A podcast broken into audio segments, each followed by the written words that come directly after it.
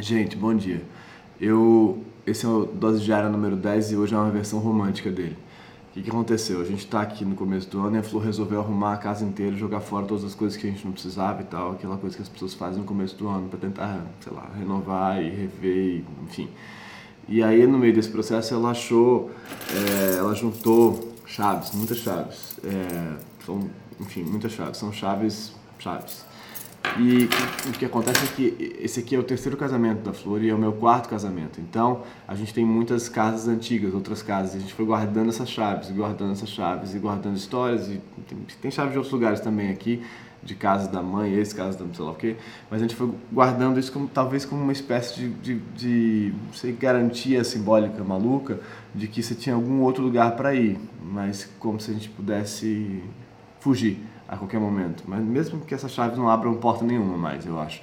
Mas elas estavam aqui. E o que, que você faz com elas, né? E eu fiquei pensando numa coisa que é essa coisa que eu queria falar.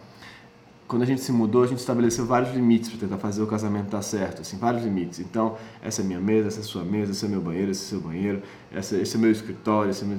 E tudo isso era muito claro, assim, porque a gente pensava assim vai, assim vai dar certo, assim vai funcionar.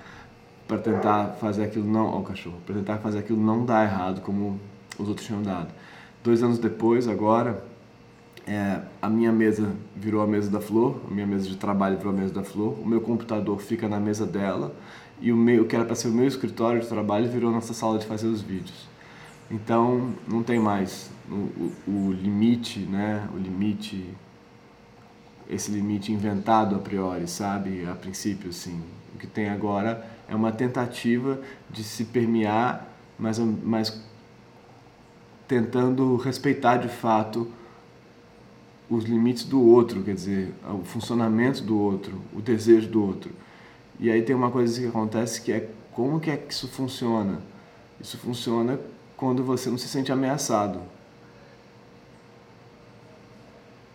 Você só consegue respeitar o, o outro de verdade quando, quando o outro não te ameaça, eu acho. E era isso que eu queria falar. Aí eu, enfim, usei as chaves. É, bom dia para vocês, gente. Tchau. Até amanhã.